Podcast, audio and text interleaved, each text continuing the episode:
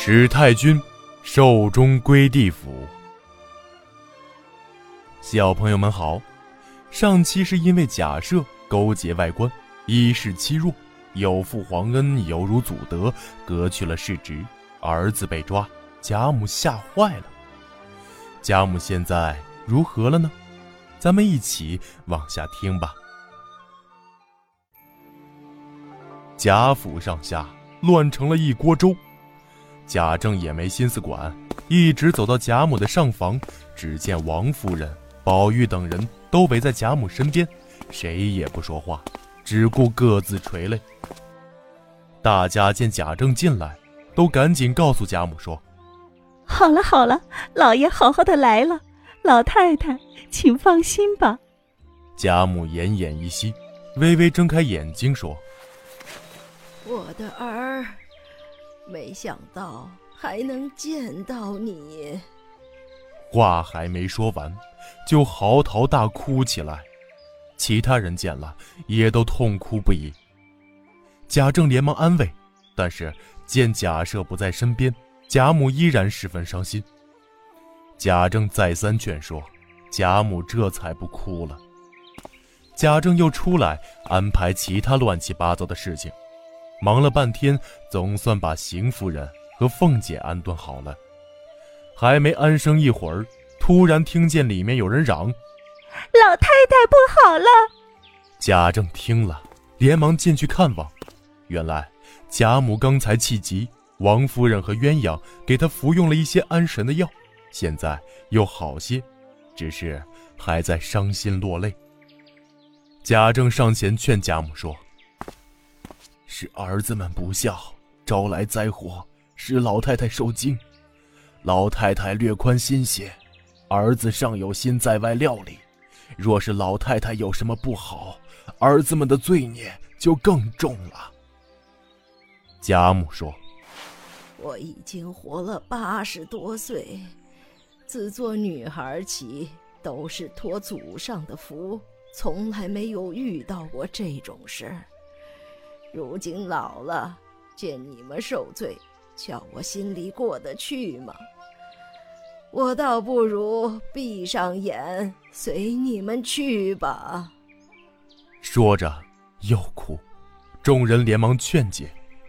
好不容易熬到了第二天，贾母知道世袭的爵位已经全部被革去，子孙还在关押受审，思前想后。眼泪就像断线的珠子，怎么也擦不干。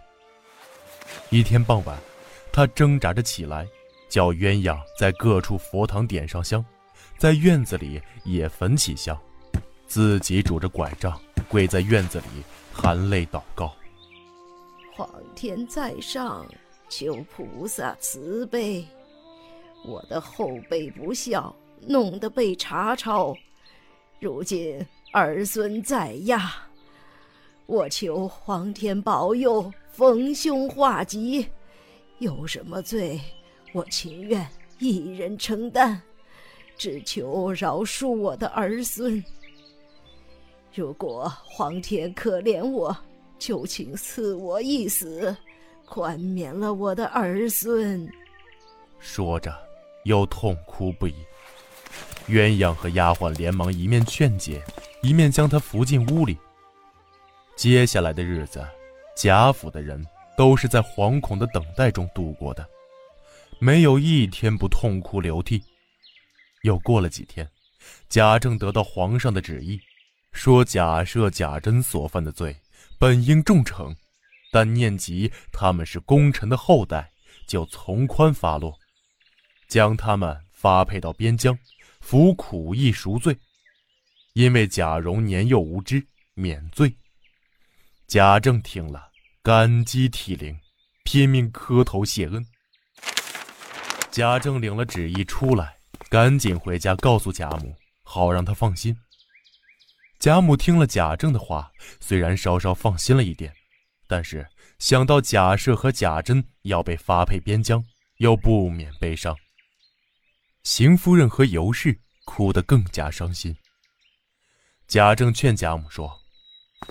老太太放心，大哥虽然发配边疆，也是为国家办事，并不受罪。真儿去边疆，正好为皇上效力。正说着，贾赦、贾珍、贾蓉回来了，都来给贾母请安。贾母一手拉贾赦，一手拉贾珍，大哭起来。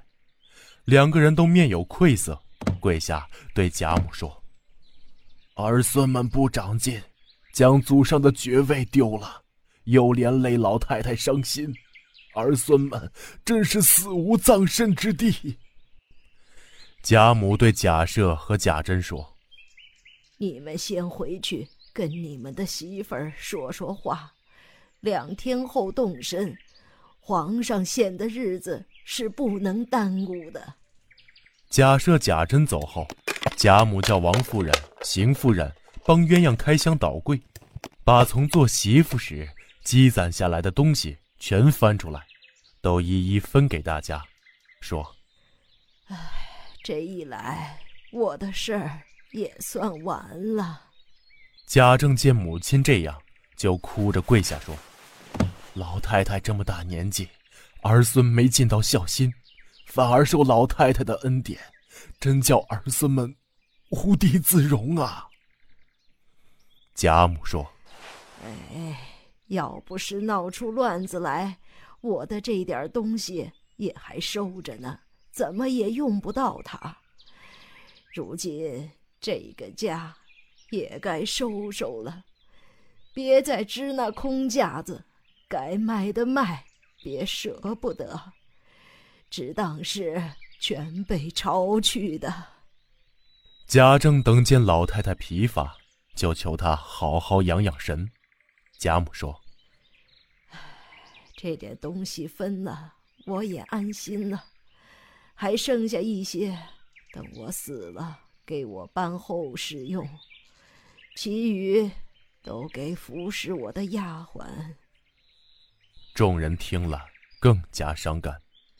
贾政等都跪下说：“请老太太放宽心，只愿儿孙们托老太太的鸿福，能闯过这个难关，一起奉养老太太，活一百岁。”过了几天，贾赦和贾珍各自取道上路，送走贾赦和贾珍，贾政忽然又接到圣旨。皇上将荣国公的职位让他承袭，贾政自然高兴。贾母得知后也十分欢喜，精神也一天天好起来。